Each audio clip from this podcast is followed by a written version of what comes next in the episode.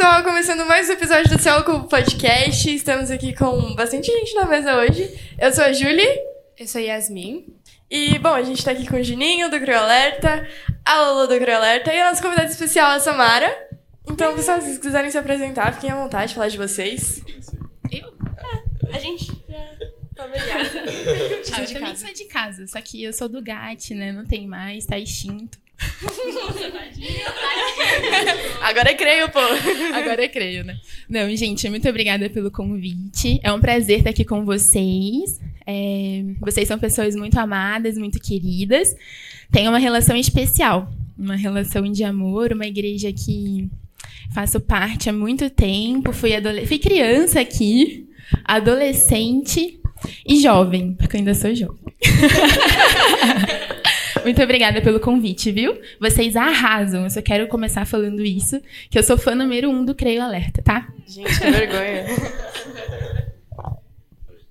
Gente, eu sou a Lolo, jornalista do Crio Alerta. E é isso. Sou convidada de hoje. É, sou gerente criativa, junto com outras pessoas. E é isso. Sou convidada hoje. Eu também tô como entrevistado hoje e também, eu não sei se vocês sabem, mas acho que a maioria sabe, eu sou irmã da Samara. Né? É porque não parece nada, né? Não, não, pô. É, é- é parente, é de terceiro grau, terceiro grau. É um pouco distante, sabe? É irmã de terceiro grau. Mas é isso, eu também peguei a época do GAT, tá? Sou raiz, adolescente aqui raiz, tá? Ele tinha três Gat. meses na época do gato. Três meses. Não, eu cheguei era né? É, Eu também. É, eu também. Eu também peguei Ah, gato. mas eu peguei desde o início. Formação. Não, ninguém pegou gato como eu peguei. Eu peguei gato ao princípio. Ah, Ela fundou Já dá o pra GAT. fazer a saga. Vamos fazer o reboot do GAT, chamou esse pessoal. Era só mato quando ela tinha. Nossa, a gente podia fazer um episódio depois, uma galera só do Creio e a galera do, do Gato Creio, né? Ia ser legal. Nossa, A galera do gato é muito legal. Era muito legal. Gente, era muito bom. Não tinha a modernidade que tem hoje, né? Tipo, Instagram, essas coisas. Mas era muito bom. Muito bom mesmo. Vamos fazer um. Vamos. Precisamos. Anota aí, produção. Tá anotando? Produção, por favor, integra eu e tô- gato e creio. O pessoal tem que chamar pro pessoal. É, até porque casado no, já. No episódio que, inclusive, a gente soltou ontem, a gente falou que vai fazer collab com a Agape. É isso aí. Ó, Ó, ó, ó. Quem não assistiu, né? Precisamos, né? Inclusive, vocês estão ouvindo barulhos, é porque a gente tá com uma plateia aqui ao vivo, gente. A gente não tá assim. Plateia boa, plateia boa. Plateia linda. Hoje a nossa gravação tá sendo aqui no nossos cultos de quarta, que é o Encontro Creio. E a gente tá aqui com toda a rapaziada do Creio e alguns agregados que eu tô vendo uma rapaziada do Agape também, uma galera aí. E é isso. É o nosso primeiro, né? Nosso primeiro com, com plateia, assim, dá um Eu- eu- nervosismo, eu vou assim. confessar que eu tô muito nervosa porque tem muita gente. Isso se chama audiência, entendeu? É audiência. Porque, tipo assim, se a gente for parar pra pensar, a gente grava as coisas ao vivo e tudo mais, só que, tipo, é só a gente e a câmera, entendeu? Não tem ninguém olhando, assim, pra sua cara, tipo... É, eu tô tentando ignorar que tem muita gente olhando, mas não tá Eu vendo. fico olhando pra Julie, pra vocês. Pior é que pra olhar pra vocês, você tem que olhar pra plateia, então. E, e é isso, vamos dar início ao nosso podcast, então? Vamos começar. Bom, a gente É. hoje... É, pessoal, como a gente já tinha comentado com o pessoal antes, mas como você aí de casa, a gente vai falar que hoje nosso podcast vai ser muito especial, porque a gente vai falar sobre evangelismo nas escolas e universidades. Então vão ser dois duas visões sobre duas visões não, né? Três visões sobre dois campos diferentes, né, que é a escola e a universidade. E a gente vai falar um pouco com eles, também o pessoal aqui da plateia vai falar um pouco também, tirar dúvida e tudo- mais. E a gente vai começar com as perguntas e eu vou primeiro começar com a Sá. É, como você teve a iniciativa de começar grupos de evangelismo? Então, na verdade, quando começar, quando eu comecei nessa parte da minha vida assim do grupo de evangelismo, o objetivo principal de início nem era criar algo é, para fora, assim. Era uma necessidade muito do momento e do contexto que eu estava vivendo, né? Eu saí do ensino médio e eu compartilhei, eu acho que eu já compartilhei muitas vezes o meu testemunho em relação a isso. Mas falar sobre isso tá muito é muito ligado assim a um testemunho pessoal meu de transformação, sabe? Então toda vez que eu falo sobre isso, é, eu compartilho também de um testemunho, de uma transformação pessoal que eu vivi, né? E, e os grupos de evangelismo, essa, essa pegada de evangelismo universitário, é, é mais do que um projeto, assim. Foi um caminho, né? Uma forma que Deus usou também para me transformar pessoalmente. Então, como começou? Vou voltar, porque às vezes eu vou longe, aí vocês, vocês me trazem. Assim que é bom. Mas eu tava no cursinho, né? Eu saí do ensino médio. É, eu me formei, eu saí do ensino médio com 17 para 18, acho que tinha 17. E é que eu não vou fazer as contas para não revelar a minha idade. Por aí, eu tinha essa faixa, assim. E aí, eu achei que eu já ia passar, né, direto, assim. Eu sempre quis fazer medicina desde pequena, assim. É, a minha segunda opção de curso era filosofia Nossa. ou direito. Só Direito que tá bom, é é uma boa, uma boa. Exato. Não, mas assim, medicina era muito forte. Na verdade, é, eu acho que algumas vezes eu cheguei a pensar também em outras possibilidades por achar que era muito difícil, sabe, pra mim. Eu olhava a minha capacidade, assim, as minhas limitações e falava, gente, eu acho que eu vou ir pra filosofia. Eu cheguei a pensar nisso várias vezes. Eu gosto realmente, assim, eu faria faculdade. Mas enfim. Aí eu peguei, não passei na faculdade de medicina, né? Eu tava ainda. precisava me preparar mais. Hoje eu entendo que, de fato, assim, né? Não era o momento mesmo. E aí eu fui pro cursinho. Quando eu cheguei no cursinho, foi um dos momentos mais desafiadores da minha vida, assim. Eu tenho absoluta certeza. Porque eu saí de uma zona de conforto muito grande, assim. É, eu sempre estudei num colégio é, com muito cuidado, né? Com muitas regras, é, com pessoas que eram parecidas comigo, não em tudo, né? Mas viviam no mesmo contexto ali e tal. Muito próximo da minha casa, tipo, eu atravessava a rua para ir pro colégio. E, e eu estudava tanto, mas eu estudava tanto que eu tinha convicção de que eu ia passar no vestibular. Então, quando eu fiz o vestibular e não passei, isso, assim, foi uma tristeza muito grande, sabe? E eu fui pro cursinho. Quando chegou no cursinho, eu vi a gente que estava lá há três anos estudando pra medicina. Eu vi uma galera, assim, que era... Eu fazia polié... Não posso fazer merchan, né? Ah, não, a gente já teve parceria com a Poliedro. Ah, tem inclusive um explorar. livro do é. aqui. Isso aí. Biblioteca pra A Poliedro vocês. pode explorar. Inclusive, a gente podia tirar que eu tenho um pouco de trauma nesse livro. Não, brincadeira. Então eu fui pro poliedro, né? E aí eu estudei muito, muito, muito. Mas assim, emocionalmente eu tava muito ruim, muito, porque era uma frustração, né? Às vezes a gente pensa assim, nossa, mas você dava tanto valor pro vestibular e tal. Mas eu era adolescente. E nós, em todas as fases da nossa vida, temos desafios que às vezes a gente olha em a gente fala, nossa, mas eu pensar, sim, tipo, tudo bem você tá chateado por uma coisa que às vezes as pessoas falam que é simples e não vale e tal. Mas é a sua idade, é a sua fase, e tá tudo bem, sabe? A gente tem as nossas limitações. E hoje eu entendo isso, mas na época eu ficava triste, eu me cobrava porque eu tava triste e virava uma bola de neve, então eu cheguei no cursinho. E eu vi pessoas que passavam por, por tristezas muito parecidas com as minhas. Só que foi uma maturidade espiritual, assim, que Deus me deu mesmo naquela época, porque eu via que elas sofriam é, de forma semelhante, mas muitas vezes elas não tinham a que se agarrar. Sabe, muitas tinham muitas decepções também em outras áreas da vida, como todos nós temos, né? Nós não somos.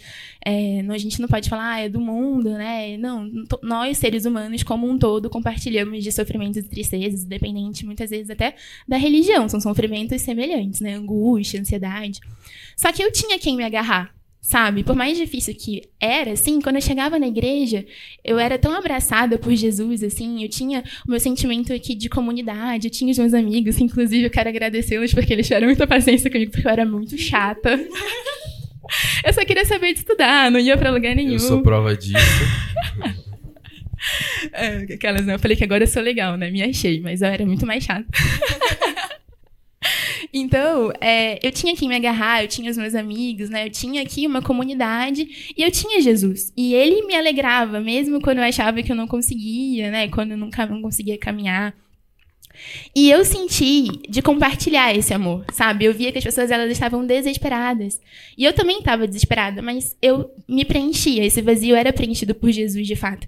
E no cursinho eu encontrei amigas também que eram cristãs, mas que cada uma sentava no seu canto, a gente dificilmente conseguia conversar sobre isso, porque no intervalo todo mundo ia estudar. E aí, um dia, eu tava no intervalo e uma amiga chegou e falou assim: Ah, você é cristã e tal, eu tô passando por uma dificuldade muito grande essa semana. Vamos fazer uma oração? E aí a gente resolveu fazer uma oração na escada do poliedro. E era um desespero muito grande, gente. A gente tava muito angustiada naquele dia. E aí, a gente tava orando lá na escada, quietinha, e, passa, e passou uma outra menina que também era cristã. E ela virou e falou assim: Eu posso entrar na roda? Todo mundo Começa de oração.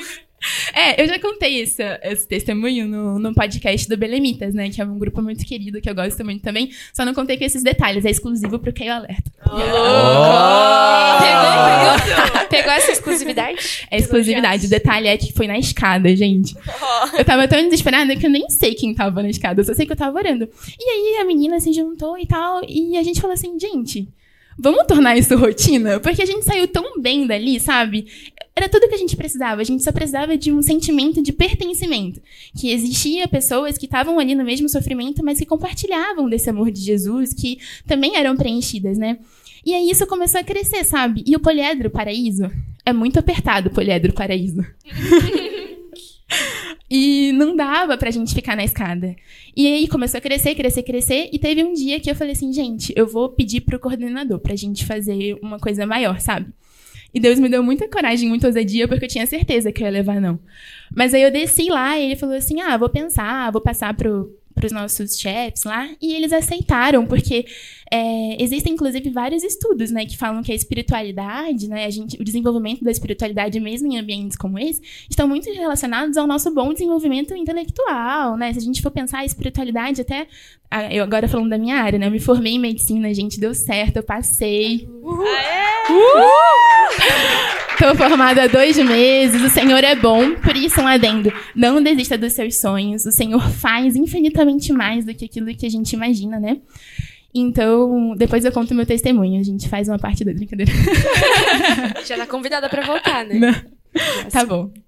Aí deu certo, assim, ele autorizou. Isso virou algo grande e foram para 30 pessoas, às vezes 20. Nós conseguimos violões e tal. E isso virou um grupo, sabe?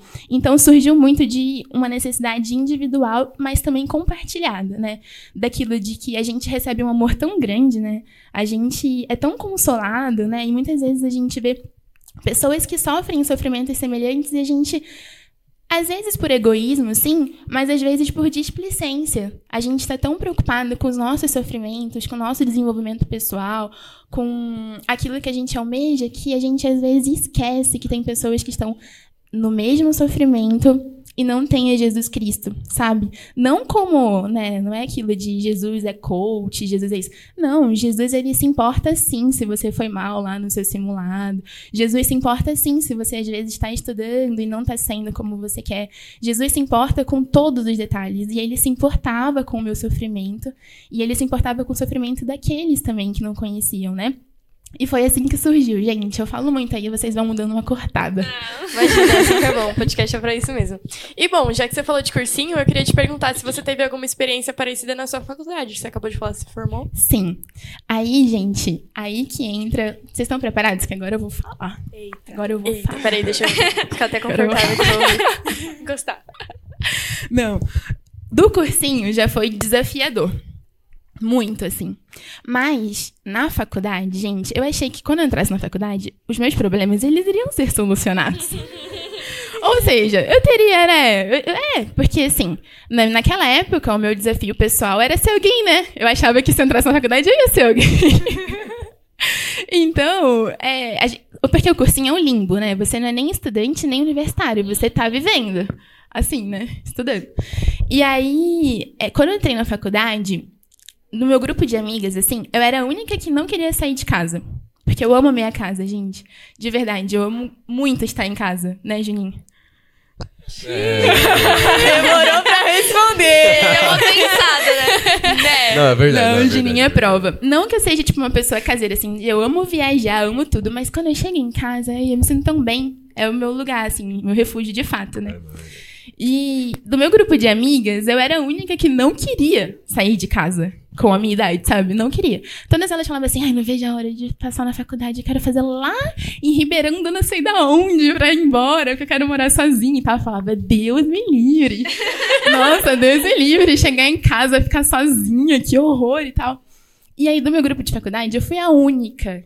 Assim, as meninas também foram fazer cursinho, a gente não passou direto. Mas eu fui a única que mudei de cidade para fazer a faculdade. E sair de casa foi uma mudança total na minha vida, assim, porque aquilo que eu falei para vocês, quando a gente está em casa, às vezes a gente não percebe, mas a gente precisa sair dela para sentir falta de algumas coisas, porque elas se tornaram muito comuns. Né? A gente às vezes chega em casa e tem janta, nossa mãe faz, ah, minha mãe tem que fazer janta, ela já faz. Ou a gente chega em casa, tem a nossa cama, as nossas coisinhas todas no lugar, ah, isso daí é a vida e tal.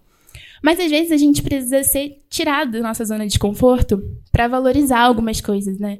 E a minha transformação pessoal foi de fato sair de casa, porque eu fui para outra cidade e lá, outra coisa também, né? Eu sempre fui da igreja, né? Desde que eu nasci. Então, eu sempre fui muito acostumada aos domingos, a minha família inteira se arruma para ir pra igreja, desde que eu sou nova. É, durante a semana a gente tem os nossos momentos de comunhão em casa. Então, tem todo aquilo, aquele conforto, até até mesmo, pode, não sei nem se é uma heresia isso, mas até mesmo adorar a Deus era confortável para mim, porque eu tava num ambiente que todo mundo adorava a Deus junto comigo. Entendeu? Então, eu tinha muito conforto, eu tinha muita facilidade, eu tinha os meus amigos próximos. E de repente, o Senhor me tirou dessa zona de conforto e me levou para um lugar que quando eu chegava em casa não tinha ninguém. Tinha eu e a casa. Se eu não comprasse água, eu ia ficar com sede. Se eu não lembrasse de fechar a janela, ia estar tá tudo molhado. E se eu não me lembrasse de ter o meu momento de comunhão com Deus vindo de mim, esse, essa comunhão ia se perder é, se eu não lembrasse dos meus amigos e de alguma forma falasse com eles, isso também ia se, de alguma forma, se desgastar, sabe? A distância, ela não desgasta. Eu acredito que distância, quando é um sentimento verdadeiro e tal, é, apesar de desafiador, não se perde, mas a gente precisa ter muita força de vontade para cultivar, né? Então, é, eu chegava em casa às vezes e eu não tinha companhia. É um pouco bad, mas vai melhorar essa vibe, pessoal, acredite. a gente vai chegar num momento bom, assim. Então, a minha vida íntima com Deus, ela foi transformada, até no sentido de dependência, sabe? Quando eu tava aqui no meu conforto, eu me achava muito independente, até de pessoas, sabe? Assim, até os meus sentimentos eram mais assim, não, tipo, tudo bem, não quer falar comigo, tudo bem, tipo. E aí, quando eu fui viver sozinha, eu chegava, às vezes eu queria só uma companhia, eu queria só conversar com alguém. E eu aprendi a conversar com Deus, mais do que qualquer outro momento da minha vida. Então, quando eu estava angustiada, eu ia orar. Quando eu estava me sentindo sozinha, eu ligava o rádio, ligava a música bem alto. E a minha vida íntima com Deus, ela foi de fato transformada. Eu, de fato, aprendi a conversar com Deus mesmo. Eu abria a minha varandinha lá e ficava orando e conversando. Porque era muito, muita solidão mesmo. Mas talvez para outra pessoa, assim, outras pessoas, elas não, não se sentissem assim, mas essa era eu. Eu precisava de companhia, eu precisava desse vínculo. E o Senhor, de alguma forma, me tirou dessa zona de conforto para aprender. Então, essa era a minha transformação pessoal. E a minha outra necessidade era a necessidade de comunhão. Porque a vida com Deus, ela tem ela é, tem várias esferas, né? A nossa vida íntima, a nossa vida em sociedade, a nossa vida em comunidade também. E isso eu perdi muito, porque eu só vinha para casa no final de semana. Então, é, às vezes eu estava muito longe, assim, dos eventos, sabe? Da igreja. Quando eu chegava, eles já estavam acontecendo. E até os meus amigos da igreja mesmo, eu não tinha tanto contato. E eu falei, ai Deus, tá muito ruim ficar aqui de segunda a sexta e não poder, tipo, me reunir de alguma forma pra ter um culto mesmo, sabe? E foi então que um dia eu tava andando, eu postei no Instagram, num, um story, e era um versículo bíblico. E eu tava andando no corredor da faculdade, assim, e uma menina, assim, tava com um copo de açaí na mão, porque Taubaté é muito quente, gente. Foi seis anos, da, seis anos da minha vida que eu tomei tanto açaí. Mas eu tomava tanto açaí, porque eu adoro açaí, né, Juninho? Eu deixar eu como um litro sozinho. Isso eu amo. Muito Também, bom. açaí é muito bom, né? Aí eu comi, enfim, é, só um detalhe. É muito bom. Aí ela saiu correndo com a sainha assim, ei, nossa, eu vi que você é crente, né? Eu vi no Instagram. Aí eu falei assim, é, eu sou e tal. Ela, eu sou católica também, mas eu acredito super em Deus e tal. A gente podia, né, reunir para falar sobre Deus e tal.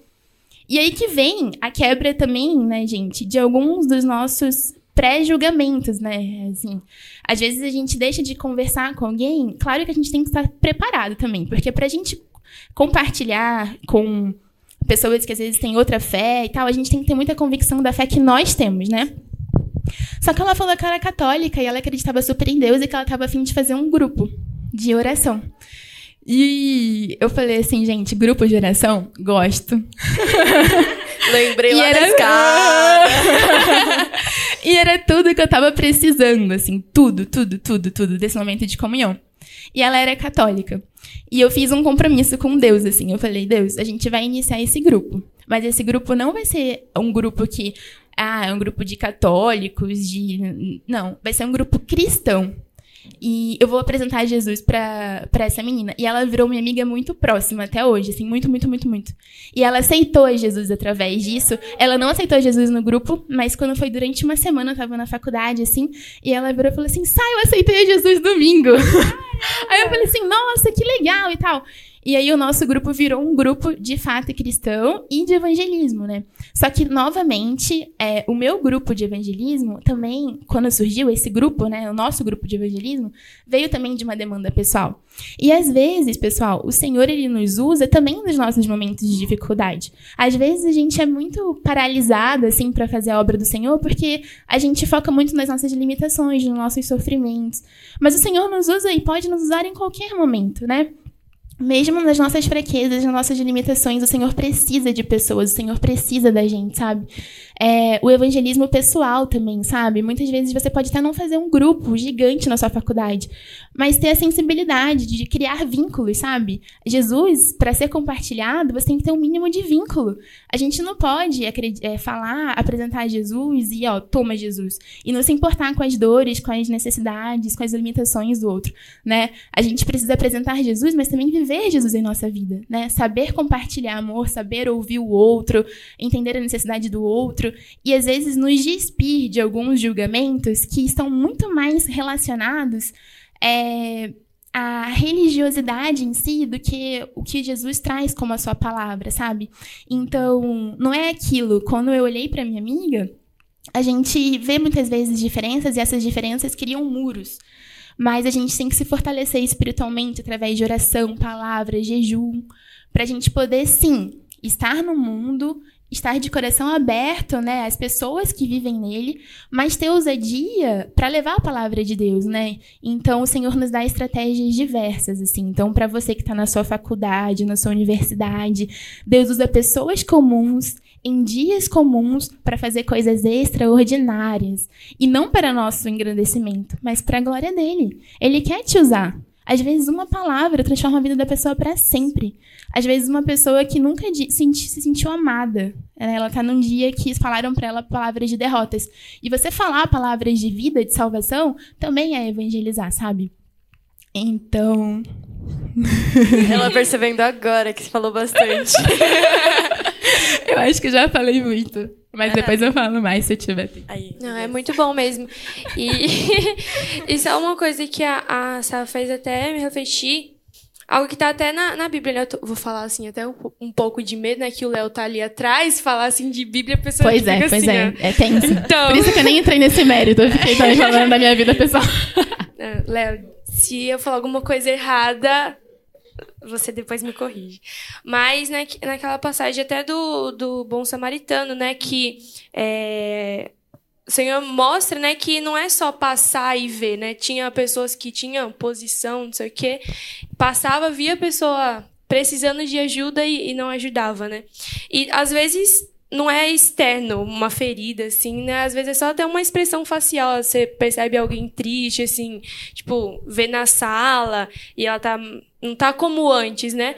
E aí acho que é muito da, da sensibilidade que o Espírito Santo dá pra gente de ver a necessidade dessas pessoas e ajudar, porque tem pessoas que em algum momento perdem essa sensibilidade, né? E como você falou, às vezes passam até meio que tipo, eu tenho as minhas dores pra me preocupar, né? E é muito importante isso que, que você falou, até pra gente refletir mesmo, de ajudar também as pessoas que estão precisando, né, estão passando por dificuldade e se importar, tanto porque o Senhor falou pra gente amar o nosso próximo, né, e isso é uma, uma demonstração, não só amar ah, na hora do evangelismo com o pessoal da igreja, né, mas dentro da escola também. Muito bom, muito bom. Agora vamos passar para o Juninho e para a Lô. Sou fã, sou fã, sou fã. Você pode autografar, autografa. Bom, agora eu quero saber como vocês decidiram iniciar o evangelismo na escola. Então, tem duas visões, né? A da Lolo e a minha. Porque eu tô no terceiro ano e a Lolo tá no primeiro. Só que, tipo, é o ensino médio, então gente tudo junto e tal. Mas, na minha visão, foi assim. No início do ano, é, eu já, tipo, já tinha entregado. Meu, eu sabia que já era o terceiro ano. Aí eu já. Começa aquela pressão já no início. Aí. É, já. é, tive uma experiência com Deus muito grande que me transformou muito e que decidiu o que eu ia ser esse ano. E, e isso começou. Aí, depois que passou, né? Tipo, entreguei tudo a Deus e, e fui indo. Só que a partir disso, meu, começou a comichar muito meu coração. Aquele, meu, eu quero mostrar isso pras pessoas. O que Deus transformou na minha vida, o que que eu passei, a felicidade que é, tipo, estar totalmente dentro da casa. de- Tipo, as suas atitudes, qualquer coisa, ser, sabe, é 100% de Deus, sabe? É, quando você vi- vivencia isso, meu, eu tive a maior vontade de sair falando pra todo mundo, mas ninguém entender nada. Meu Deus, eu quero falar. Aí, aí já tava com sensação, só que, meu, eu tava na escola nova também, que eu entrei numa escola nova esse ano, e eu falei, mano, o que, que eu vou fazer, velho? Porque eu tô- tava com vontade, mas era escola nova, eu não conhecia ninguém, e... Só que tava muito forte. Eu falei, não sei, eu tava, tava, tava indo. Eu tava indo e tal, até que chegou o congresso do Creio, que não foi esse de agora da juventude, foi um congresso do Creio mesmo. E, e na pregação foi de manhã, eu lembro, que, meu, foi a certeza. Deus falou direto pra mim. Não, não é uma- um pedido, nem, nem, nem nada, é uma ordem. Se tá dentro de você é porque é pra fazer. Aí depois disso eu falei, mano, acho que não tem mais o que eu falar nada. Não tem muito pra onde correr É, não agora. tem. Eu falei, mano, eu vou fazer. E é isso. Deus falou comigo, eu vou fazer. Esse foi o sinal e é ponto. Aí eu comentei. Eu acho que eu comentei primeiro com a Lolo. Né, Lu? Eu acho não que sei. foi. É. Aí Foi eu. comigo, você não lembra? Brincadeira. Agora? Ele congelou. Não, é, eu tinha falado com meus pais já, né? Que. Ah, depois desse culto, eu, já, t- eu comecei a falar com meus pais. Tive essa ideia, eu acho que é assim, não sei o quê. E ah, também o exemplo da Sá, que a Sá já tinha feito cursinho, já tava na facu Ai, também. Que fofo, gente. Daí eu pensei, não. Você não é, é esse o motivo, você só não quer assumir. Tá bom, tá bom. Motivação. Eu quero ser igual meu irmão mais velho. Mas, tipo, eu olhei pra ela e falei, mano, deu certo, por que não vai dar na escola, na faculdade deu certo? Eu falei, não, vou tentar, né? Aí chegou a segunda, eu falei com a Lulu. Aí a Lulu falou, falei, Lu, que, que quando mais que eu falei? Não, termina aqui depois. É que, assim, a minha parte tem uma outra reviravolta antes. tá, então tá bom, aí. então tá. Aí eu lembro, Revira volta. eu acho que a Lulu já tinha falado, que a Lulu falou comigo que ela também queria muito. E, tipo, foi um sinal pra ela também, pra gente realmente fazer. Aí eu falei, nossa, Lorena, então a gente tem que fazer. Semana que vem tem que começar. Aí eu tava procurando pessoas cristãs também lá, né? Aí, tava, tá, eu falei com a Lu, aí descobri que a Lu tinha uma prima que também é cristã e que é, várias, várias primas, né? Porque, não sei se vocês sabem, mas. A família inteira Meu Deus, dela. a família inteira estudando no colégio. No primeiro, segundo, no ensino médio, todo lugar tem pontirolho. Aí eu falei, tá bom, Lu, eu, eu vou procurar ela. Aí, aí eu fiz amizade com essa menina. Meu, ela é muito legal, sério. Ela ajudou muito a gente nisso, em tudo. não, não. Quem é? Você para, você para. Ciumenta. A gente só trabalhando Estamos com curiosos nomes agora. aqui. Depois a gente conversa após o podcast. Hum. Eita. Mas só pra contextualizar o nome dela, Luana. E aí a gente, meu, era prima dela. Então a gente juntou. que foi? Aí ajudou muito, porque como eu já era da família, mano, tá ótimo, né? Tem aquela coisa toda. Aí beleza, aí ela também ficou muito feliz, que ela queria muito. Aí, tá, aí a gente começou e eu falei, meu, a gente precisa falar com o coordenador, né? Aí a gente tava nessa, não sei se ele vai aceitar ou não. Mas a gente foi. Aí a gente foi, eu falei com o Anderson, com o Anderson, que era o diretor. E, meu, na hora ele falou: Mano, pode fazer. É muito da hora e tal. Não, é isso aí. Eu falei. eu fiquei sem acreditar. Falei, mano, não é possível que ele, ele aceitou. Mas ele não falou, não, pode fazer. Ele falou, mano, é incrível, não, pode fazer. Eu, eu- meu super apoio. Aí eu falei, caraca, meu, então é isso mesmo. Aí, aí vai, Lu, vai, fala. Então, a minha história é a seguinte. É, no sexto ano, vamos voltar um pouquinho mais. Nossa! Sexto foi no ano. sexto. Ao meu nascimento. Voltamos no sexto ano. Ai, tá ligado, tá ligado. Voltando no sexto ano. É... Eu não sei direito explicar o que aconteceu comigo, porque eu não lembro de ter tido nenhum culto marcante. Eu só lembro que do nada eu acordei e falei assim: Meu, eu quero falar de Jesus pras pessoas. Eu quero falar que eu amo ele, que ele me ama também. E eu quero falar isso pra todo mundo. E eu já tenho duas amigas muito próximas da minha sala, que a gente sempre foi da mesma sala, que elas também são evangélicas. E aí eu falei: Não, vou falar pra elas e vai dar super certo, vai ser bem, não sei o quê. Falei com elas. Aí, tipo assim, eu- nossa, eu tava super empolgada. Eu, eu tinha vontade de sair pulando assim com o cartaz: Jesus, Jesus, Jesus, Jesus te ama. Que nem o evangelismo. Que nem no evangelismo. Esse foi meu sonho de infância. Eu cumpri naquele dia. E, nossa, era a minha única vontade. Tipo, eu não tava nem mais prestando atenção na aula. Só tava, meu Deus, quero falar de Jesus, quero falar de Jesus pra todo mundo. E aí, só que, tipo assim, veio meio um baque quando eu percebi que elas não estavam tão animadas quanto eu tava. Porque assim, eu falei, vai, gente, vamos lá, vamos pensar. Aí elas falaram, ah, tá bom, vai. Aí no dia seguinte eu falei, e aí, gente, pensaram? Como é que é? Que, que dia que vai ser? Como que a gente vai fazer? Elas falaram, ah, não sei, né? Vamos pensar, Começaram vamos conversar. Começaram a me enrolar. Aí eu já fiquei assim, pô, não vai dar certo. Já, já, vi, já vi que estão me enrolando, então esquece. Aí eu fiquei, tipo, muito triste. Eu fiquei, mas será que era isso mesmo? Será que era isso que Jesus queria que eu fizesse? Será que eu não tô entendendo coisa errada, sei lá? Mas eu guardei isso e falei, bom, tá bom, né? Vamos continuar. E aí passou o sétimo, oitavo, nono, chegando no primeiro. É, na verdade, ano passado, eu, a gente teve um culto, um culto de outubro, eu acho. Sabe o culto, o culto creio que tem uma vez por mês? Sim, Gente, sábado, né? culto Eu creio, desse, sim, de outubro de 2021. Foi tipo assim, o melhor culto da minha vida. Foi mesmo. Eu juro, foi muito bom esse dia. E desde esse dia eu falei, eu vou voltar a vou, quero voltar a falar de Jesus pras pessoas. E eu falei, não, esse ano vai dar certo, porque agora eu tô muito mais velha, eu tô muito mais madura, muito mais, né? Ou Mudou muita coisa. Mas comparado, eu tô, tô mais madura, tô mais experiente. Eu sei mais tipo o que falar, o que não falar, mais ou menos, mas eu tenho mais noção. E aí eu falei, não, tá bom, é isso. E aí eu orei falando assim, ó, Jesus, é o seguinte, eu quero falar de você. Quero falar do seu nome, do seu amor. E eu sei que você quer que eu faça isso. Agora, como, com quem, quando e onde? Aí a gente vê depois. Mas que eu vou fazer, eu vou fazer. E aí eu eu, tipo, falava para as minhas amigas de Jesus, assim, na aula, aula de filosofia e sociologia. Gente. Gente, a professora. Nossa, as histórias. A professora soltava uma pergunta assim, e aí, tipo, de levantar a mão, sabe? Ai, qual a opinião que você tem e tal? Aí a gente levantava a mão e tal. E muitas das minhas opiniões e do que eu dizia era muito pautada no cristianismo, em Jesus. E aí, tipo, ia muito contra tudo que todo mundo dizia. E aí o pessoal me olhava assim, o que, que essa menina tá falando? O que, que ela pensa? Quem que é ela? Que é isso? E aí eu falei assim, não, tá bom, eu tenho que falar de Jesus. Só que eu não sabia como, eu tinha um pouco de vergonha também, porque, pô, sozinha e com tanta gente. E, tipo assim, no ensino médio eu sou. Eu sou a turma dos mais novos, sabe? Do primeiro ano. O pessoal do terceiro vai me zoar até. Nossa, gente! E não tem, tipo, como não ligar. Então, assim, eu ia ficar meio assim.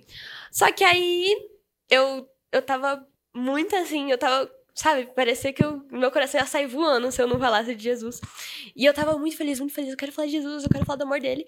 E aí, nesse dia, o Juninho me mandou mensagem. Foi exatamente, tipo, em um dia que eu tava muito. Eu preciso falar de Jesus, eu preciso falar de Jesus. Ele me mandou a mensagem. Eu falei, acabou, é isso. Deus respondeu, é nós, vamos fazer. É Jesus. Exatamente.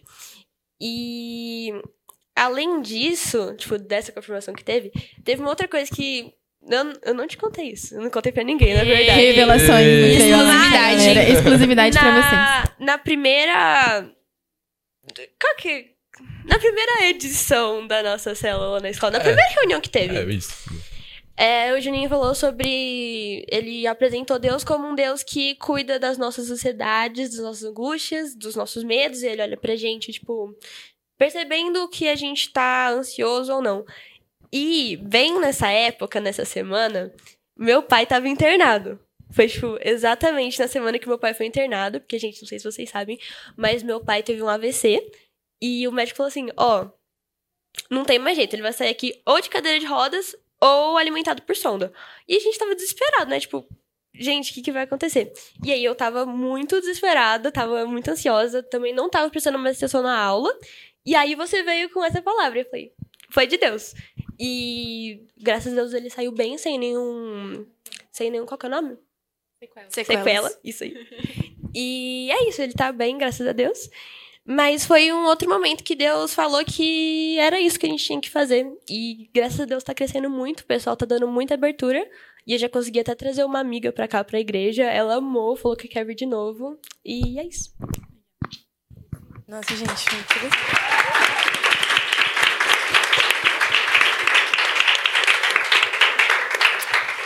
É, eu quero perguntar agora pra vocês, é, quais experiências que vocês tiraram, tipo, sei lá, de algum culto específico, se vocês têm algum testemunho pra contar sobre alguma experiência que vocês passaram. É pra todo mundo? Pergunta? É, pra todo mundo. É, jogou na mesa? Joguei na mesa. Não, uma experiência muito legal que eu tenho. É, a primeira, eu até compartilhei um pouquinho, né? A, assim, a pra mim a mais importante foi da, da minha amiga, que ela veio com a ideia de compartilhar Jesus e ela aceitou Jesus de fato, né? Então ela foi. Eu fui uma vida transformada. Ela foi uma vida transformada e para sempre, assim, a minha realidade de fato mudou quando eu passei a assumir a responsabilidade mesmo de compartilhar o amor de Jesus. É, às vezes a gente foge dessa realidade, dessa responsabilidade. Mas é importante a gente assumir. É o nosso papel, esse é o nosso papel. Foi para isso que nós fomos chamados. Então, claro, nós temos as nossas vidas, os nossos afazeres, né, as nossas tarefas todos os dias. Mas a gente não pode esquecer que nós estamos no mundo, mas nós não somos do mundo. E o nosso objetivo é alcançar a nossa vida eterna, né, que é o nosso lar celestial, o nosso lar para sempre. E nós precisamos compartilhar isso para que outras pessoas alcancem também isso. Então, a primeira mudança aconteceu em mim, quando eu fui acolhida por Jesus mesmo, assim, eu en- entendi que ele me ama e ele se importa com as minhas dores. A segun, o segundo ponto da transformação foi assumir o meu papel e a minha responsabilidade como cristã em qualquer lugar, né, onde eu estiver, compartilhar Jesus de forma é, aberta, né, de forma amiga, agradável, né. E os outros testemunhos são testemunhos de pessoas que foram também transformadas, de pessoas que também às vezes estavam muito tempo na igreja, de jovens que estavam muito tempo na igreja, mas que estavam feridos por algum motivo e desistiram da caminhada e que tiveram um reencontro com Jesus, né? Eu tenho uma, um testemunho da minha época do cursinho mesmo, né, de uma menina que ela estava bem perdida assim, no mundão, totalmente impregnada, né, dos prazeres mundanos. E ela voltou para Jesus e ela levou Jesus para casa dela. E várias pessoas na casa dela aceitaram Jesus. Então, isso é um testemunho que fica. E o, o- o último ponto, assim, é que enquanto a gente às vezes está é, trabalhando para Jesus e desapegando um pouco do que é o trabalho para nosso desenvolvimento pessoal, ele está trabalhando por nós. Jesus está trabalhando por nós a todo momento. E não como barganha a gente precisa trabalhar para ele. Mas quando a gente foca no serviço do Senhor, quando a gente entende que isso é algo que vale a pena, o Senhor se agrada demais. E ele vai trabalhando e quando a gente vê a nossa vida, ela tá equilibrada. Todos os lados da nossa vida, eles estão caminhando juntos, porque a gente está focando no que realmente importa, no que realmente vale a pena. Isso não é desculpa pra gente viver uma vida despretensiosa e irresponsável e falar, não, agora eu não vou fazer mais nada porque Jesus está comigo. Mas é focar no que Jesus tem e descansar o nosso futuro e as nossas preocupações no Senhor.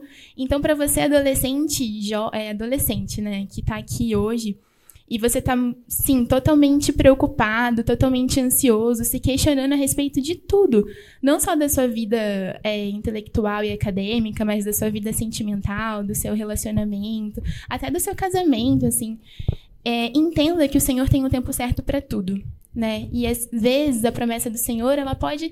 A gente acha que ela está demorando, mas o Senhor está trabalhando, né? E as promessas dele nunca tardam. Então, estude mesmo, é, mas também trabalhe para o Senhor e, acima de tudo, descanse. Porque se o Senhor te fez uma promessa, é aí que entra o meu versículo preferido, assim, Hebreus 10, 23. É, eu esqueci meu versículo preferido. Brincadeira. Não, é brincadeira. Apeguemos-nos com firmeza à esperança da fé que professamos, porque aquele que prometeu é fiel. Então, vamos nos apegar com firmeza daquilo que professamos. Então, se você professa essa fé, se apegue com firmeza e aguarde com esperança. Muito bom, muito bom. Meu, eu acho que uma coisa muito importante citar que é, meu, é tipo vida que a gente acho que pega bem mais na nossa fase de adolescência, principalmente na escola. É vida cristã e a vida que a gente tem depois fora da igreja. Porque isso sempre foi uma dificuldade para mim. Falei, meu, eu chego aqui na igreja, sou uma pessoa, e chego na escola, eu sou outra pessoa. E eu acho que isso tem que ser uma, uma, coisa muito mais falada e abordada, e não uma coisa que a gente possa ter vergonha, mas uma coisa que a gente consiga trabalhar com todo mundo. Porque é muito difícil, realmente é. Mas quando eu comecei a fazer isso, teve também a transformação pessoal. Porque eu não aceitava mais ser duas pessoas diferentes. Falei, meu, não vou ser assim. Eu vou ser um só com Deus. E quando eu comecei a fazer, é, ficava com essas. Tipo, eu via é, o que eu tinha passado, e passando ainda, mas com outras pessoas. Porque, tipo, as que se diziam cristãs tinham vergonha de ir. Eu ficava, mano, por quê? Vem aqui ajudar a gente. Mas a pessoa se sentia muito envergonhada. E o ateu começou a ir. E a minha cabeça fez, tipo, quê?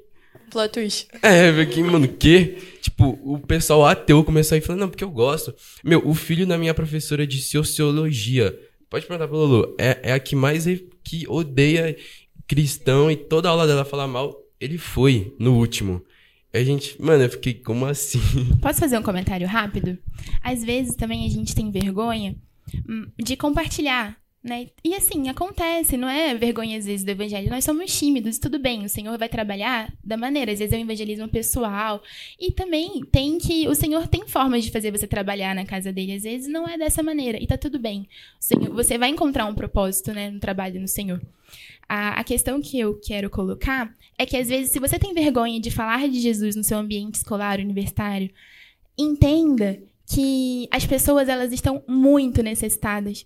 Às vezes você acha que você vai ser é, que vão falar de você, que vão repelir você de rodas sociais, mas as pessoas lá fora estão tão sedentas, mas elas estão tão sedentas, é, eu fico até emocionada, porque gente é uma sede muito grande.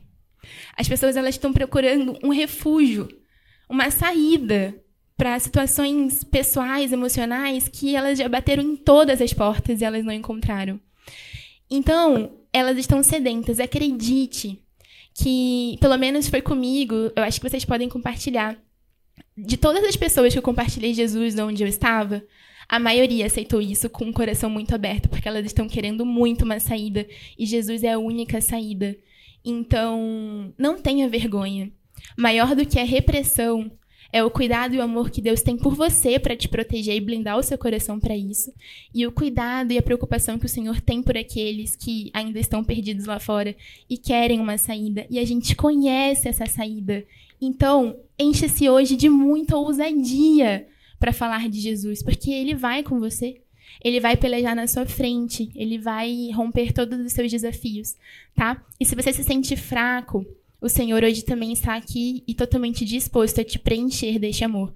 Porque eu sei que às vezes é difícil compartilhar, porque a gente também está precisando muito. E Ele pode te encher hoje até transbordar, a ponto de você levar isso. Então, tenha coragem, ousadia e muita esperança nisso. É, posso falar? Pode. Sobre isso de coragem, perder a vergonha e ter ousadia também, eu passei muito por isso, porque eu não me achava digna o suficiente de falar de Jesus. Eu falava, pô, eu sou. Que eu sou nada, né? Quem sou eu para falar de um Deus tão perfeito? E eu tinha muita vergonha de falar alguma coisa de Jesus e, tipo, as pessoas falaram, não, você tá doida, né? Mas é, conforme eu fui tendo mais momentos com Deus, passando mais cultos, e depois desse culto que eu falei que foi incrível, é, eu percebi que assim, por que, que eu tenho vergonha de um Deus que é tão incrível, tão maravilhoso, e de um amor que é, tipo, tão poderoso a ponto de te livrar do castigo eterno. Por que, que eu tenho vergonha disso? Por exemplo, as pessoas, elas. Vamos, vou dar um exemplo. As pessoas gostam de exibir carros. Ai, porque o meu carro é esse aqui, o meu carro é esse aqui, nananana. E quanto maior, melhor é o carro, mais as pessoas têm orgulho de mostrar. Então, poxa, do que o mundo pode oferecer, eu tenho o melhor de tudo. Tipo, somando tudo que o mundo pode me dar pra preencher, tipo, pra me deixar completamente feliz, completamente alegre, eu tenho uma coisa que, assim, nem se compara, sabe? Somando tudo, multiplicando por três é maior ainda que eu tenho. Então, por que, que eu vou ter vergonha de mostrar isso pras pessoas? Eu quero que as pessoas, tipo assim, eu quero verdadeiramente sentir orgulho em falar de Jesus, mostrar pras pessoas que eu tenho e que elas possam sentir que realmente é uma coisa que vale a pena. E depois que a gente começou a fazer esse trabalho, eu, tipo assim, eu ganhei muito mais coragem de, quando a professora perguntar alguma coisa, eu vou lá, levanto minha mão e falo de Jesus com toda a confiança que eu tenho. E é isso, Deus me transformou muito nesse sentido e eu não tenho mais, tipo, tanta vergonha. Eu tenho, mais, eu tenho vergonha, tipo, de falar, mas não de Jesus. Eu também sou muito tímida, mas às vezes o Senhor me dá uma ousadia. Deus dá, né? Se a gente pedir, É um negócio assim, é, es- especificamente Especific- pra falar de é, Jesus. especificamente. Tipo Pode agora, pedir né? qualquer outra coisa, pode tá bom. Agora, me fala de Jesus, vamos lá, vou te falar, senta aqui do meu lado. E a gente vai conversar por um bom tempo. É verdade, muito bom. Bom, agora a gente vai ter nosso momento de interação. E a gente quer saber da plateia agora se tem alguma pergunta, alguma dúvida. Antes, se for difícil, passa pra Lulu. Eita. Gente, que é isso? Temos- Antes, eu quero dar um spoiler, porque a gente vai ter parte 2. Porque a gente tinha muita pergunta aqui pra fazer e a gente só fez quatro de 10, tá? Então tem muita coisa pra fazer, então a gente vai marcar a parte 2. Então agora vamos responder do público que tá aqui. E aí a próxima parte a gente faz em outro culto, creio. Pode ser, ou grava. Enfim. Aí, eu falei que era pra me cortar. Caramba. e é isso, quem tem pergunta aí? Alguma pergunta, gente? Alguém? Eu, é, eu queria saber sobre o projeto da Samara, que no caso Deus usou a Samara. É, você teve alguma referência, além de Jesus, lógico, para fazer iniciar o projeto? Alguém que te inspirou, assim? Tive. E sem hipocrisia mesmo foi a minha igreja. É, a minha igreja, a igreja que eu sou, eu sempre fui da dessa igreja, né? Então aqui eu fui criança, eu fui adolescente. É, e eu sempre tive líderes que sempre me ensinaram muito sobre Jesus e sobre o amor de Jesus. E eu queria, inclusive, compartilhar da minha, falar da minha líder, a minha líder Aline. Ela era minha líder de adolescente e ela sempre falou de Jesus de forma muito muito bonita, assim. Eu, eu tinha 15, 16 nessa época. E sempre que a gente tinha os ensaios, a gente tinha os nossos eventos, eu inclusive tenho até foto de, da gente aqui nessa pracinha, não sei qual que é o nome. Mas é- eu não sei, eu não sou de Guarulhos. Ah, a pracinha daqui de trás. É, da pracinha. A pracinha aqui de trás. Da rua. fazendo evangelismo. Então, assim, de fato, e naquela época eu nem era inteirada das redes sociais. Tipo, depois, né, na minha época de cursinho, até melhorou isso. Mas eu não tinha, assim, essa interação hoje que tem da gente ter até outras referências externas. Eu tinha, mas não era como hoje. Então, a minha igreja, ela sempre me ensinou muito a falar sobre Jesus e a compartilhar sobre Jesus. Então, a nossa referência é a nossa casa, e é assim que tem que ser. Às vezes a gente fica buscando muitas referências lá fora. E a gente não conhece a história das pessoas que estão lá fora. E às vezes a gente se pauta muito nisso e a gente acaba se magoando, se frustrando. Então, tenha referência de pessoas, às vezes, que convivem com você. Às vezes a gente não valoriza isso, né? Dos nossos líderes próximos, do nosso pastor. A gente tem dentro aqui muita, muita coisa boa, assim, muita palavra, muito ensino. Então, a minha referência foi a minha liderança, assim. E é isso, assim. É essa a referência. Bom.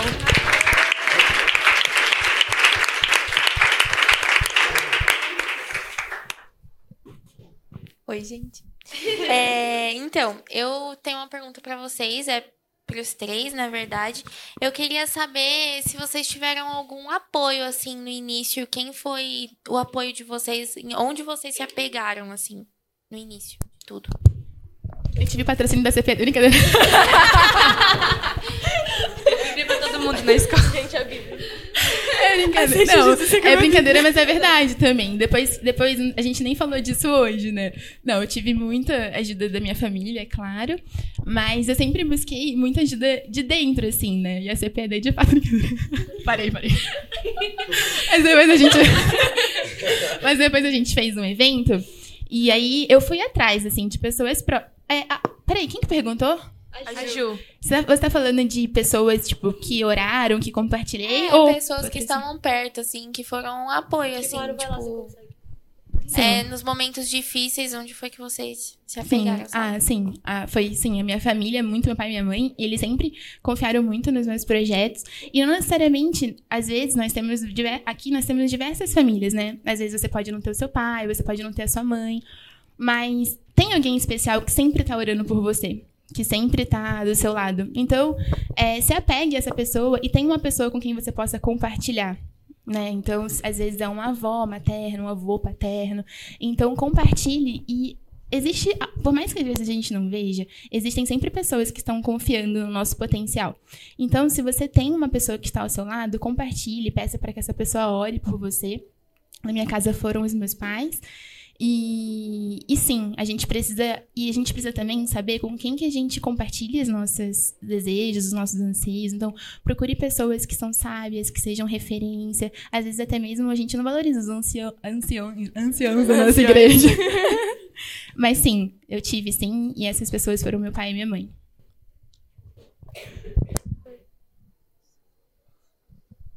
A Lolo, ela ia falar, você ia falar? Eu ia. é, tive os meus pais, que nem essa falou, meu irmão, minha cunhada. É, eu tenho um tio, avô, por parte de mãe, que. Assim, a gente tem o culto da família semanal. Semanal não, mensal. Da minha família, que a gente se reúne na casa de algum, algum pontirole. Todo mundo vai lá, e aí a gente faz um culto. E sempre no fim tem os pedidos de oração. E aí, antes da gente começar o trabalho, eu pedi por isso. E meu tio avô, o meu tio avô, tio Orlando, sempre que a gente se encontra, ele vai me perguntar, fala que tá orando, fala que acredita em mim, que vai dar tudo certo, Deus vai ajudar. E também uma amiga minha que ela não é cristã, ela é agnóstica, tipo assim, ela acredita que existe alguma coisa, mas não sabe o que é. E por mais que ela não seja cristã, ela é uma das pessoas que que sempre me apoia e fala tipo assim, não, vamos lá, vamos fazer. Ela, tipo assim, não ativamente ela fala isso, mas ela me dá um gás muito grande. Porque de ver a, a alegria dela de estar participando de um culto, de ver a necessidade que ela tem, é uma coisa que, tipo, me deixa muito mexida. Eu falo, poxa, tá, tá dando certo, eu tô conseguindo cumprir o que Jesus me chamou pra fazer, então vamos continuar. E também o pessoal que ajuda a gente, né? A... É. Outros meus primos. Não, mas é verdade, tipo, a gente fica compartilhando, a gente fala. Meu, assim, é que a gente compartilha de um mesmo sentimento. Então a gente fica. Não, vamos, vamos, vamos. Aí é aquela euforia. Aí depois do culto, então, que tipo, a gente vê um emocionado. Verdade! Mano, um menino chegou na minha sala e chegou, tipo, quase chorando. Falei, mano, continua fazendo. E sabe, isso meio que, meu, dá um gás absurdo assim. Falei, mano, é isso que eu sempre deveria ter feito, sabe? E eu acho que é. E acho o bom da gente trabalhar, tipo, em mais de um, mais de dois, na verdade, né? É porque, assim, quando um tá meio. Ai, será verdade. essa semana não, tô com preguiça. O outro lá, não, vamos, Jesus é bom, Jesus te ama, Jesus ama eles e vamos, vamos, vamos falar do amor de Jesus. Isso ajuda bastante. Mais alguma pergunta, galera? Tem? Oi, é, eu tenho uma pergunta para Samara. Como que foi sua experiência na pandemia? A minha experiência como pessoa? Sim. Nossa. Desafiador, assim. Eu acho que daria, inclusive, mais um. Brincadeira. Parte 3. Mas a pandemia, pra mim, foi desafiadora em muitos sentidos, né? Quando a pandemia começou, eu tava entrando no internato da faculdade. E, assim, no começo eu fiquei em casa, mas depois eu tive que ir pro hospital e tal.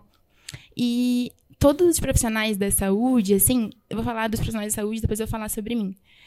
É, foram desafiados como nunca antes, assim, emocionalmente, em tudo. Assim, a gente, nós perdemos muitas pessoas, vivemos momentos muito difíceis. Então, a pandemia, pra mim, foi também uma mudança, assim, de.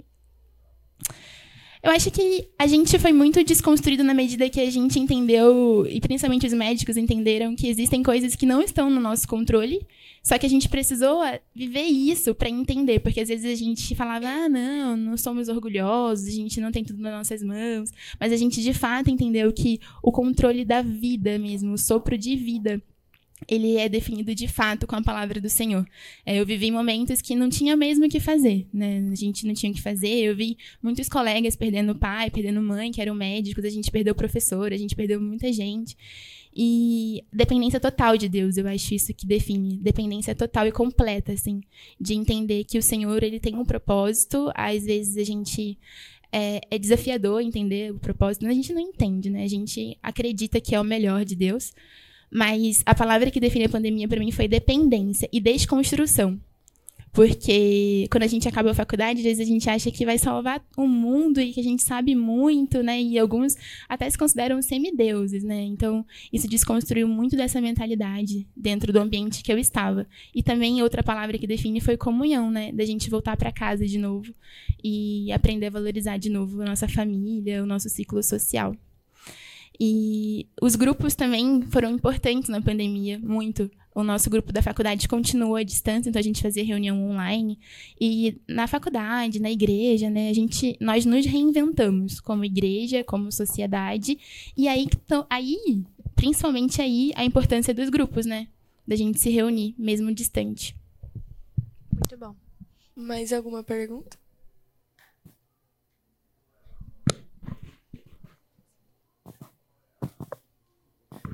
É, a minha pergunta seria sobre alguma dificuldade que vocês tiveram é, sobre os grupos, né? É, se alguém se opôs a esses grupos e algum conselho, caso vocês tenham conseguido vencer, né? Gente, perrengue foi o que eu mais passei, gente, juro. Primeiro, é, uma grande dificuldade, eu. Eu, eu ser travada para falar, eu tenho muita vergonha de falar assim com tanta gente olhando. É, foi uma coisa que me pegou muito. É, tá complicado. e também o negócio da vergonha de falar de Jesus, mas que isso aí eu já falei que eu pensei para passar. Mas outras coisas que aconteceram foi. Na verdade, aconteceram duas coisas na sala de aula que o pessoal mal interpretou o que eu disse. E aí deu um problemão de levar pra diretoria, pra coordenação, falar, não, ela é isso, ela é aquilo. E aí, tipo, o pessoal me incriminando tal, na aula de sociologia, de novo. É... E aí, tipo, rolou um negócio de, é, de, tipo, pensar em me expulsar da escola, esse negócio tudo. E eu falei assim, o que que eu fiz pra merecer isso? Tipo, eu tô aqui de boa na minha, vivendo na escola, só querendo estudar e aprender e pronto, e falando de Jesus e por que que isso tá acontecendo comigo? E aí foi nesse momento que eu descobri que é, isso tudo tinha a ver com o que eu tava fazendo relacionado a Jesus. Porque a primeira coisa que eu pensei quando veio esse, esse perrengue todo foi: ah, e agora? Jesus, como que fica Jesus? Eu não estava preocupado com o que as pessoas iam pensar de mim, mas sim o que iam pensar de Jesus. Porque, pô, ela fala que é cristã, mas ela fala essas coisas. Que Jesus é esse que ela tá pregando? Tipo assim, ai, fala mal de mim, ok, fala. Mas agora, falar mal de Jesus, você não, nem pensa em fazer isso. Se for por mim, você não vai falar nunca. E aí, nossa, eu fiquei desesperada. Eu chorei nesse dia quando deu esse problema. Fui falar pra minha mãe, mãe, acabou tudo, estraguei tudo, pisei na bola. E aí ela falou, filha, pensa bem, se você tá preocupada com isso, é porque tem a ver com Jesus que tá acontecendo. É batalha espiritual. E ela, ela orou por mim, orou comigo. E aí, na, no dia da célula que eu fui falar lá na frente, gente, eu quase desmaiei nesse dia. Eu tava tremendo que nem vara verde.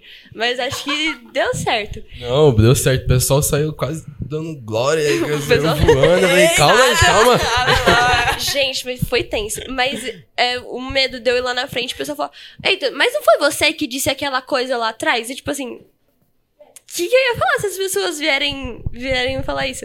E eu fiquei muito nervosa, mas nesse dia minha mãe tava, tipo, de casa, falou, filha, eu vou ficar jejuando, vai dar tudo certo, vou ficar orando por vocês, e Deus vai abençoar. E graças a Deus deu tudo certo. Mas então é isso, o conselho que eu dou é...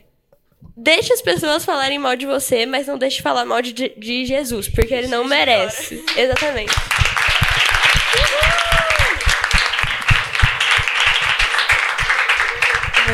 É por isso que eu sou fã, é por isso. Meu, uma. É, acho que é, é relacionado ao que a Lolo falou. Tipo, às vezes eu tava na sala e eu vi o pessoal falando de mim e tal. Meu, eu senti assim na hora, falei, meu, tô falando de mim. Eu já olhava assim. Aí, só que eu aprendi, assim, sabe? Que também não é fácil, meu, mas eu aprendi, tipo, com a minha mãe, psicóloga e tal. Eu falei, meu, quando você perceber, eu fecho os olhos e, tipo, Deus, eu não vou ligar e eu vou ligar só para o que você fala, porque, meu, quem que é essa pessoa que fala mal de mim? Meu, eu não, eu não vou ligar, eu vou pensar só em você, porque eu sei que eu tô fazendo certo. E toda vez que eu senti, eu fechava os olhos, falei, Deus, você tá comigo, vai dar tudo certo. E eu fui meio que trabalhando isso em mim, sabe? Até o momento que né, eu tava nem aí. Falei, ah, mano, tá bom, vai. Ah, eu tava falando de Deus, já tá, já tá ótimo. Aí foi isso. E, ah, pode Não, falar. Uma observação também. As pessoas sempre vão falar, porque as pessoas gostam de falar. Então elas vão falar de você. Se elas falarem bem, ótimo. Mas se elas falarem mal, a gente tem que estar preparado para isso, porque as pessoas elas têm essa liberdade e e às vezes a responsabilidade está mais na gente de entender como a gente vai absorver e lidar com essa informação, né? Então assim, as pessoas elas vão falar da gente de diversas formas dentro de vários contextos da nossa sociedade, seja em casa ou no colégio. Então a gente tem que ressignificar muita coisa para poder caminhar nessa vida, porque senão a gente paralisa com tantas palavras, né?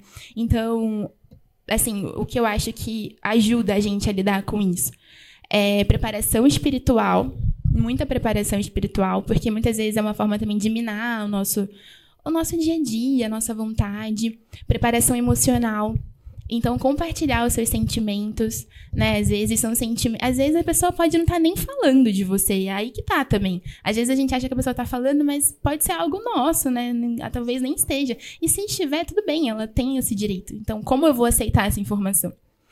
E é, também a nossa postura, né? Porque também a gente tem que ter uma postura, querendo ou não, é, a gente vai ser cobrado de alguma maneira. Então, ter uma postura para que as pessoas também não tenham motivos para falar da gente. Né? Não é porque as pessoas têm o direito de falar e a gente tem que lidar bem com isso que a gente vai dar motivos né, para falarem.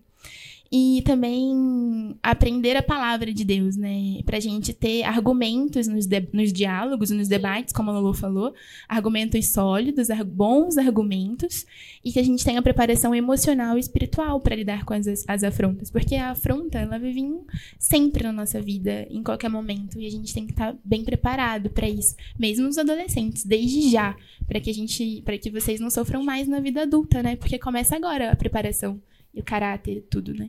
Meu, e uma coisa, tipo, rapidinho, que e, eu, tipo, aprendi muito. Acho que foi até o Wellington também que me ensinou isso. Que, meu, tem que ser também estratégico, porque não adianta você chegar lá e.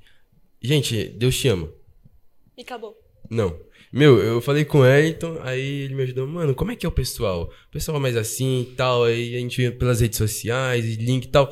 E eu acho que tem tudo isso, sabe? Não é, meu, a gente tá numa sociedade que já, cre- tipo, cresce, meu, lá atrás era uma forma de evangelismo. A gente tem que continuar falando de Deus, de Jesus, mas a forma, o mundo mudou. A gente tem que mudar também a forma que até a palavra chega nas pessoas. Tem que pensar nisso também. E isso que, meu, também ajudou. Chegou, é, tipo, a palavra chegar nas pessoas. É, manter os princípios sempre. Os princípios que aqui são aprendidos, ou seja, a gente aprende na casa, leva pra fora e a gente pode é, melhorar as formas de levar, né? Comunicação, a ferramenta tá aí pra isso, internet e tal. Mas manter os princípios também. Porque muita gente às vezes quer vir, mas quer a facilidade, quer a comodidade, né? E Jesus, ele é amoroso, ele é aberto, ele nos quer, mas é aquilo, né? Venha como estás e seja transformado. Não é venha como estás, fique como estás, agora é bagunça, Jesus. Não. Jesus também, ele é amor, ele é maravilhoso, ele é compassivo, misericordioso, mas ele não é brincadeira. Né? Então, é responsabilidade também com aquilo que a gente leva, sempre, sempre, sempre. Escutaram, né? Sim. Bom, gente, então esse foi o nosso episódio. E é isso. Segue a gente nas redes sociais, né? A gente tá com o Creu Alerta no YouTube, muito conteúdo no Instagram. Todas as redes TikTok sociais é arroba também. Creu Guarulhos. A gente agora tem o Insta do Creu Alerta, próprio do jornal aí, tem muito aí. conteúdo vindo. A gente também tem o Creu Pons Tranquilidade, que é só da nossa igreja aqui. Tem mais alguma? Tem Tem, TikTok. É, acompanhe eles também, É, galera. passa o Insta. Verdade. Fala aí primeiro, vai. Não, porque agora eu tô trabalhando, gente. Ah. Não tenho mais projetos. É, tenho só Não. meu Instagram pessoal eu não vou compartilhar. É, Creolerta, segue a gente. entendeu? Pra a gente gente cuidar. pode fazer a gestão do seu projeto. Verdade, vocês podem dar continuidade. Quem quiser dar continuidade, né? Tá aí. Tá, tá aí. Ó, tá bem andado, gente. Vai pegar aí já andado, né? É, nossa, é join.matter, tá? Segue lá, rapaziada. É isso aí, galera. Esse foi o episódio de hoje. E acompanhem os próximos. A gente vai continuar ainda num outro episódio falando sobre isso. E é isso. Beijo, gente. Tchau. Tchau.